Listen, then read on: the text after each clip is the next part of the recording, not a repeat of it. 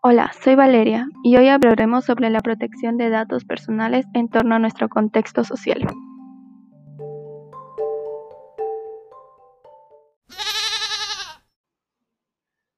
Primero hay que establecer algo.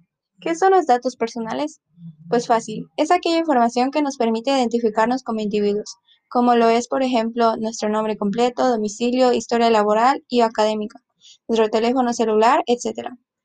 Ahora, ese es un tema que es de suma relevancia, ya que si no sabemos cómo realizar una buena protección de nuestros datos, estos pueden ser robados y ser utilizados de la peor manera. Es por eso que ahora te daré unos tips para conservar tus datos personales a salvo. Número 1. No compartes tus contraseñas con nadie, pues puede ser peligroso. También es recomendable tener un respaldo de tus datos personales en otras fuentes, de preferencia en sitios no digitales. Segundo, proteger tus cuentas personales y dispositivos constantemente es una buena recomendación. También es muy importante leer las políticas de privacidad. Y sobre todo, evitar compartir demasiada información personal tuya en las redes sociales. Esas fueron mis recomendaciones. Espero que sean de su ayuda y que las pongan en práctica. Hasta la próxima.